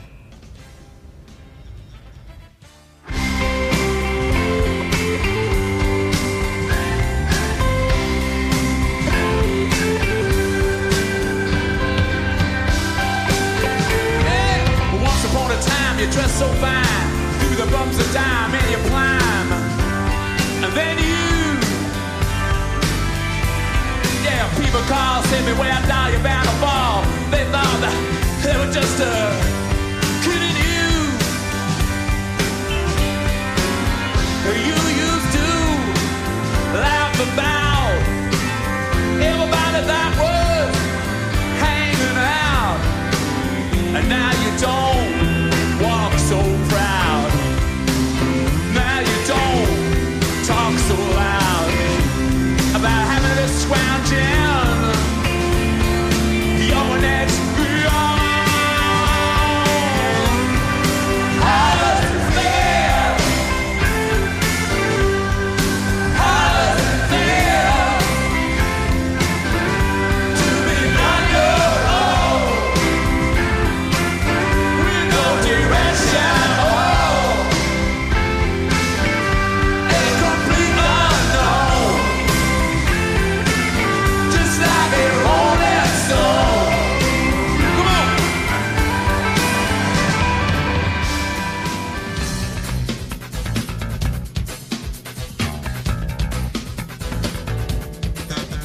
Retomamos a esta última veinte y pico de minutos de era por abajo y teníamos el debate. A ver, Claro, yo, les quiero, para, yo les quiero contar Sí. algo, primo, que me sucedió el sábado pasado.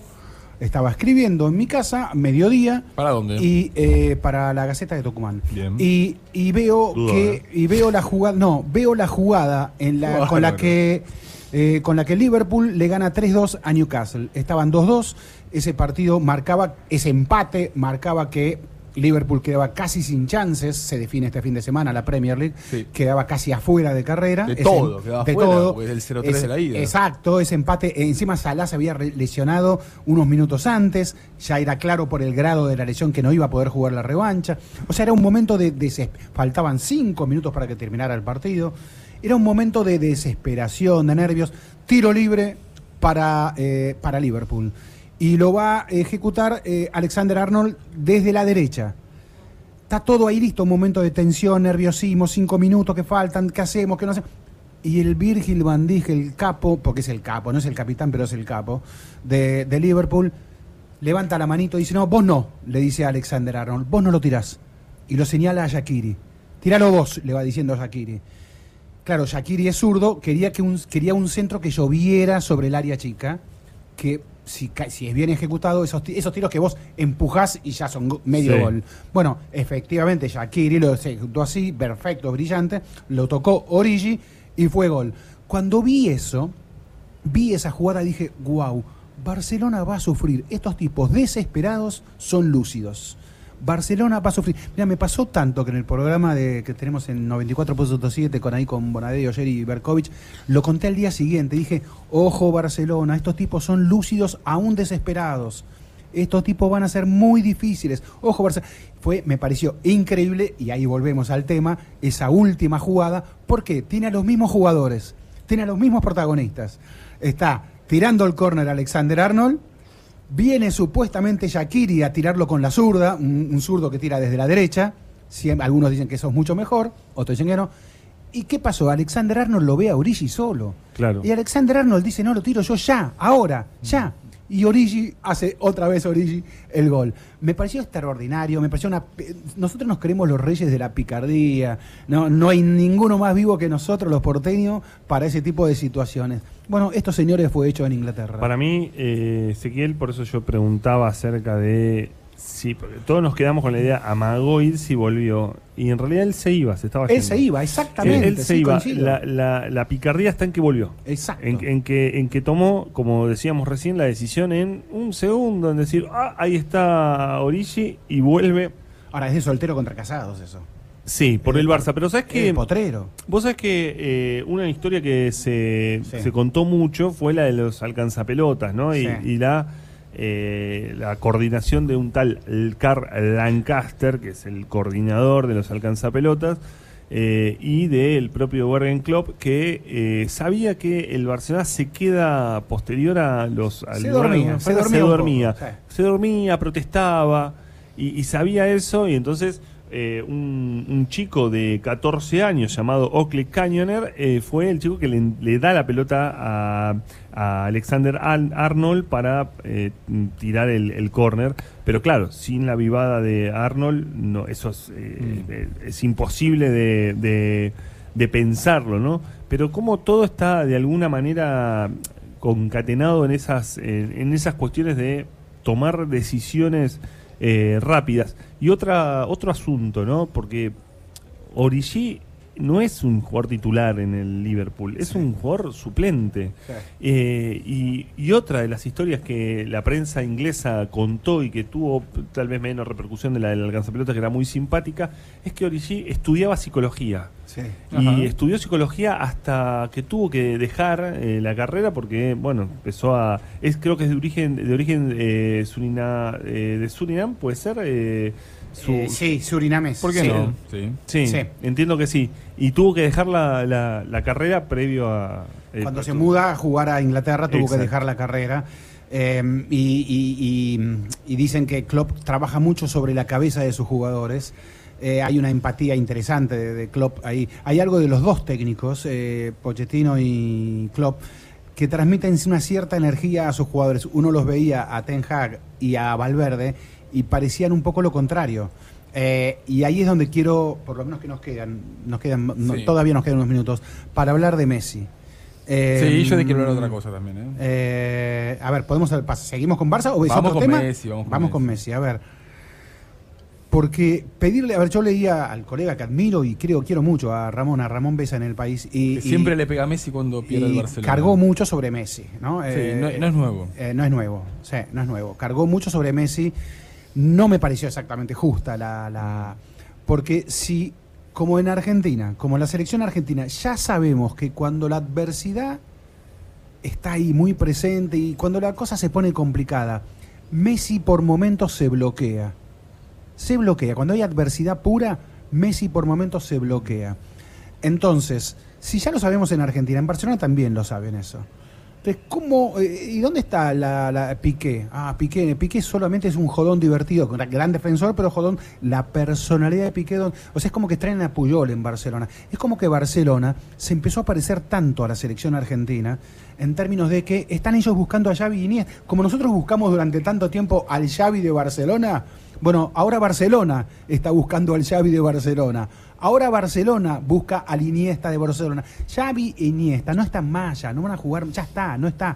Entonces, ¿cómo no saben que Dentro si de poco Messi- no va a estar más Busquets tampoco. Sí, tampoco, sí. Busquets tampoco, y, es otro tema. Busquets Claro. tiene una personalidad también en ese sentido, parecida en un sentido a la de Messi. Le cayeron mucho también a Busquets. Sí, Busquets también es un tipo introvertido. Gran presencia en la cancha, pero introvertido. O sea, hay un algo de un liderazgo, de una energía, que en un momento en que el equipo se está cayendo, ahí vos necesitas, no sé si es un Obdulio Varela, pero hay algo de una energía. un- yo dije Virgil van Dijk, ah, justo comentaba este bloque hablando de Virgil van Dijk. Hay algo de una energía que le faltó a Barcelona. Mira, Pochettino dijo ayer en el programa de Mariano Clos que eh, sabían que el Ajax juega tres partidos serios al año. Al Barcelona no digo tres partidos serios al año, pero algo así le pasa. Es mucho más competitiva la Premier que la Liga, en el sentido Sí. que la Premier, bueno, el Manchester United está quedando afuera de cualquier competición europea. Sí.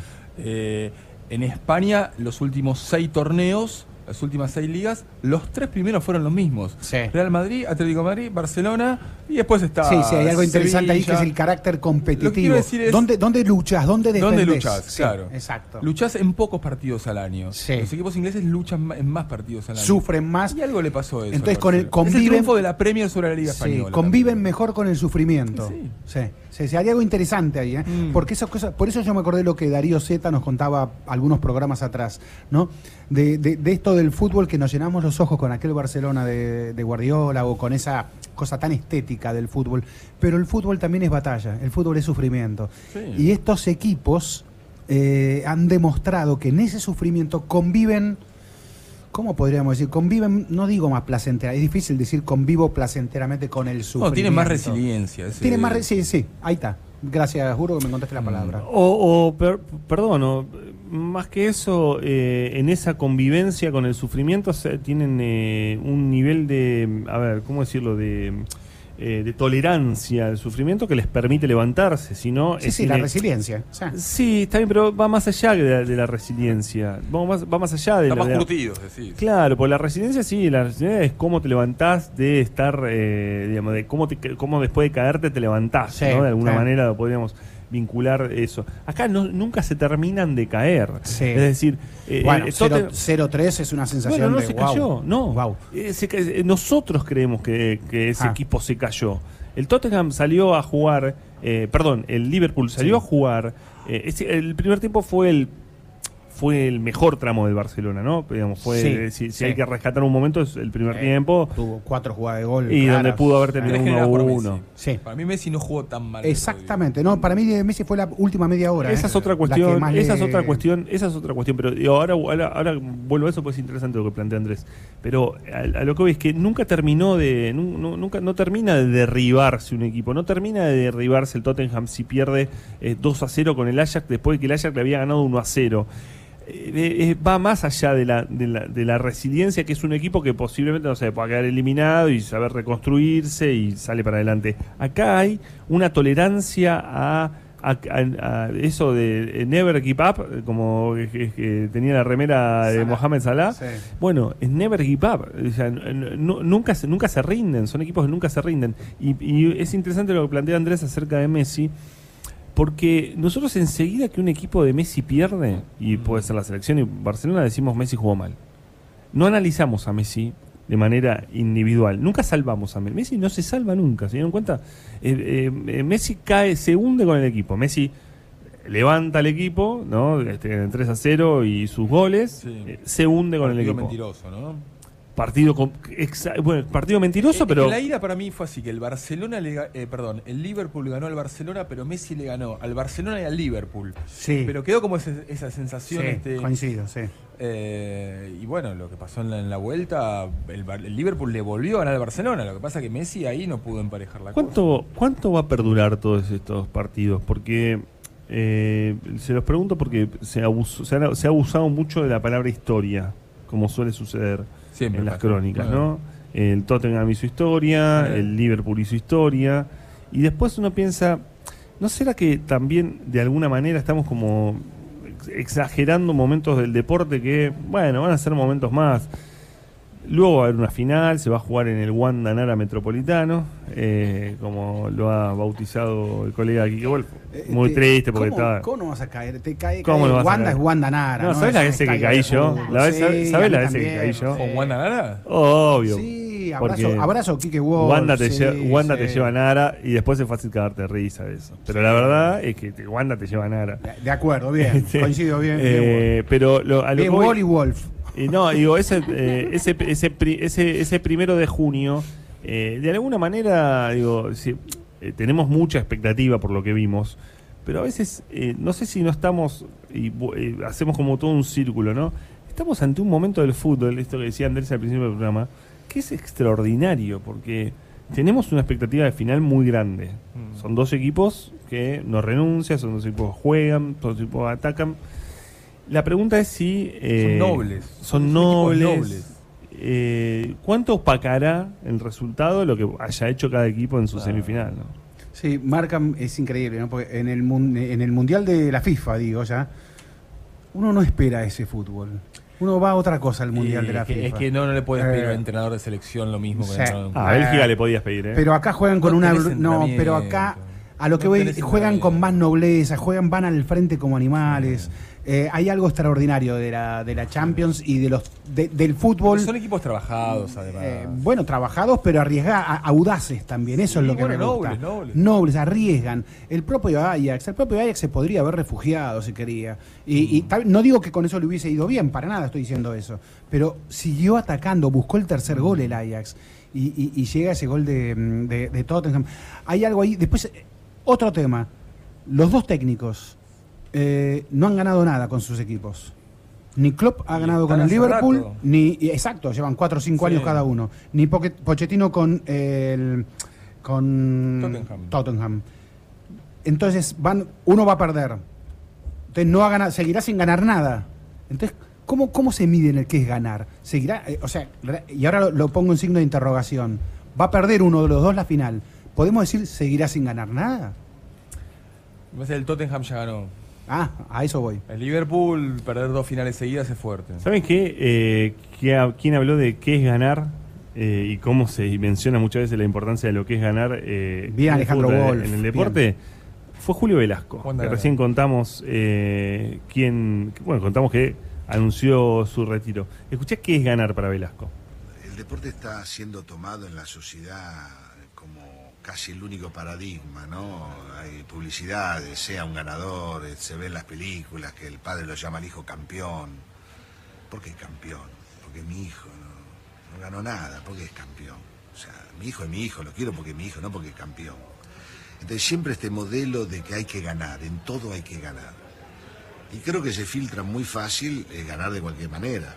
Porque si lo más importante es ganar, como sea, y yo creo que eso es un es terrible para yo vivo de esto, vivo de ganar, porque estoy acá porque he ganado, si no estaría otro. Pero eh, eso no quiere decir que tenga que ser el paradigma o el modelo para todo. Yo creo que tiene que haber un filtro a eso, fundamental, que es pensemos en el otro, hagamos las cosas correctas, respetemos las reglas fundamentales. Después hay unas que no estoy de acuerdo y las puedo combatir, no es que tengo que respetar todo, pero y esto creo que es un mensaje que sobre todo de la gente del deporte tiene que llegar a los jóvenes. Además porque el deporte eh, no es lindo solo cuando se gana, como dicen muchos. Muchos dicen, eh, sí, todo muy lindo, lo importante es participar, lo importante es ganar. Eso es una estupidez. Porque nosotros el año que viene vamos a ir a las Olimpiadas. En las Olimpiadas, sobre todo en ciertas pruebas como natación, atletismo, etc., hay muchos atletas que saben que no van a ganar. Lo saben. No es la pelota redonda como en el fútbol, que hago un. No, no, atletismo hay no van a ganar.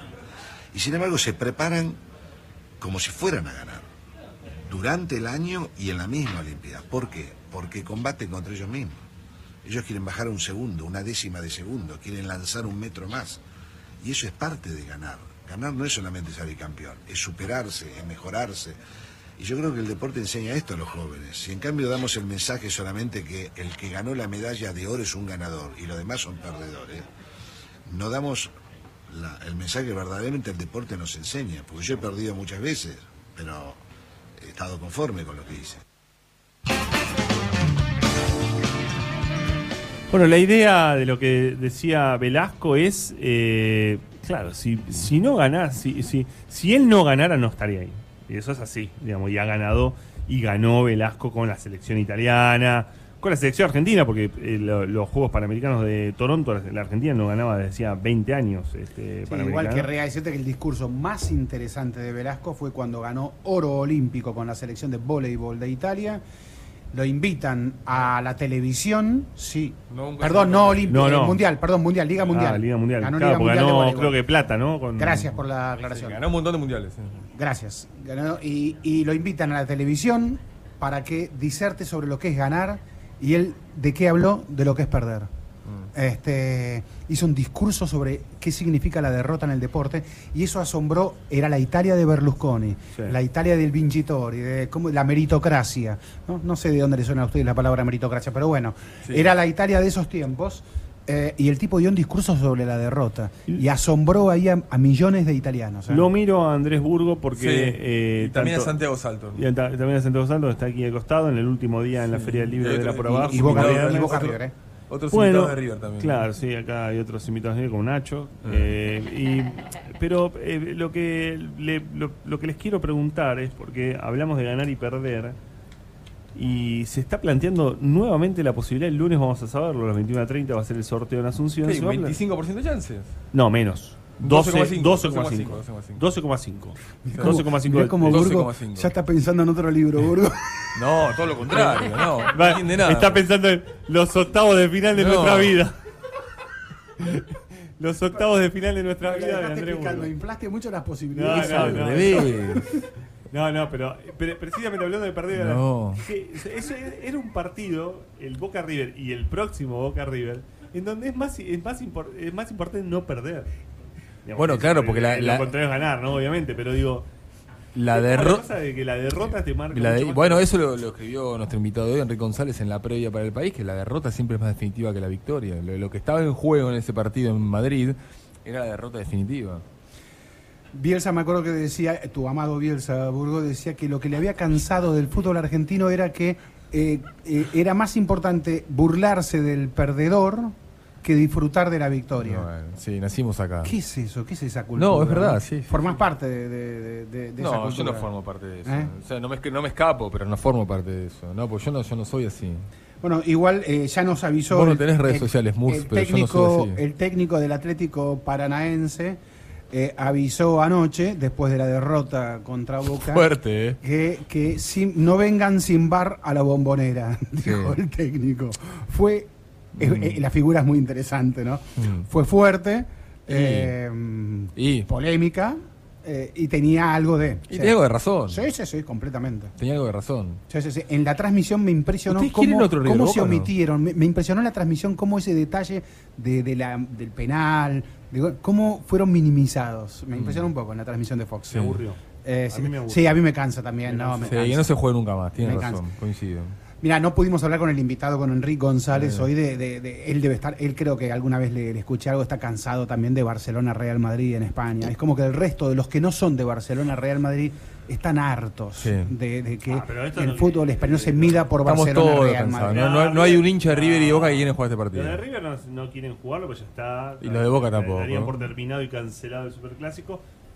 Y los de Boca creo que todavía les ¿No? afecta. No yo creo que les afecta demasiado. En Boca todavía afecta demasiado más allá de, eh, de los títulos eh, de los títulos de algunos diarios. Veo a un tal Sebastián que te hace señas.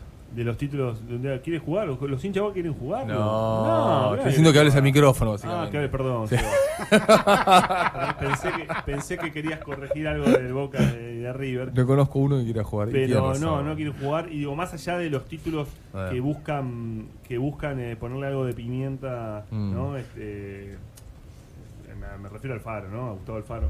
Sí. Eh, pero más allá de eso, no, no creo que. Pero la verdad que todo el fútbol argentino, el- este fin de semana, mañana, eh, se jugarán los partidos de ida de los Sí. cuartos de final de la Copa de la Superliga. Sí, Partidos de ida en donde Racing va a jugar con Tigre, Atlético Tucumán con River sí. eh, Boca Vélez eh, y, Argentino Gimnasia, ¿no? Y no, no se habla otra cosa de, de la cuestión de si... de- No, no que prometí no mencionar ese apellido. Ah, ok. o sea, Entonces, nada, se va a jugar apellido cuarto, no menciones, pa- eh. partidos, partidos este, de ida de cuarto de final de Copa de la Superliga, pero una Copa de la Superliga eh, que este, algunos, eh, no digo que desneñan, pero miran de costado, porque estamos mirando todo demasiado Champions League, estamos mirando demasiadas cosas y este, la verdad es que el que la gane eh, la va a disfrutar, obviamente, ¿no? Eh, no sé qué me ¿Vos querés ganarla? Me escribiste en una servilleta. No, no quiere que leas ese No es la servilleta del contrato de Messi con el Barcelona, eh, pero me escribiste algo Es que la no debo. Es un apellido que que no no que debo nombrar. pronunciar. No, Sí. lo- si lo entendiera por ahí lo mencionaría para burlarlo a Urgo. Es el único programa de deportes que no va a mencionar ese apellido. Ah, bueno, no, no. Boca, no- de Boca. va a, a visitar a Vélez en. Liniers Ah, y no, si- no nos importa demasiado lo que pueda llegar a pasar con el delantero de Boca que va a visitar a Vélez en Liniers. Sí, es el morbo. Basta. Absurdo. El morbo absurdo. Eh, mira, en la charla con Enrique, Enrique González, invitado en nuestra primera hora. Buena entrevista, por ¿eh? abajo, linda charla, linda Bueno, charla. mucha gente nos escribió, ¿eh? Eh, eh, Enrique dijo alguna vez que los diarios deportivos eran algo así como un ejercicio masturbatorio para el aficionado. Caramba. ¿no? Este, sí, esa fue su definición de los Sí. diarios deportivos. Y la verdad que Sí. lo entendí Y- mucho cuando leí eso. Y sabes que dijo de Twitter que era un era la puerta de un retrete, una habitación llena de humo.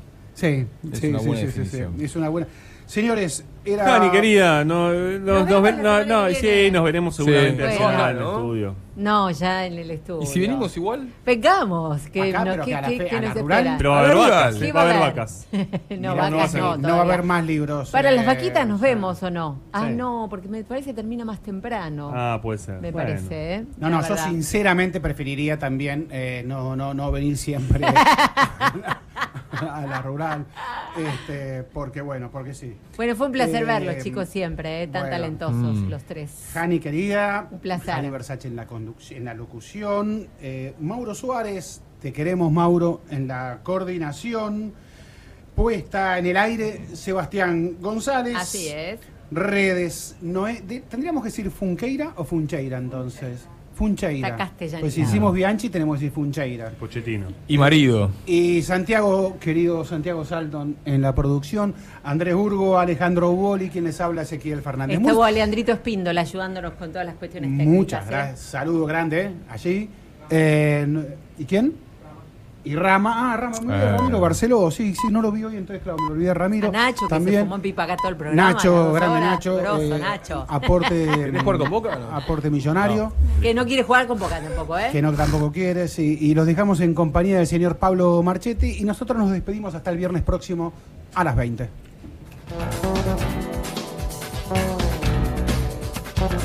Ira por abajo. El espacio deportivo de la 1110. Si pasa en tu mundo, es noticia. Entérate.